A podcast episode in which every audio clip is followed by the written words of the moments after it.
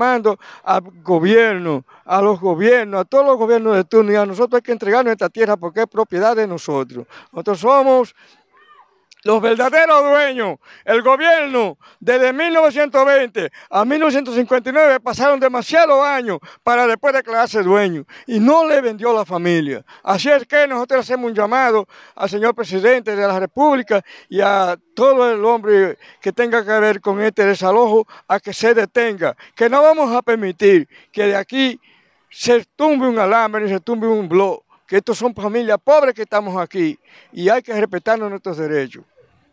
¿El nombre suyo? Rafael Ricardo Santana Angulo.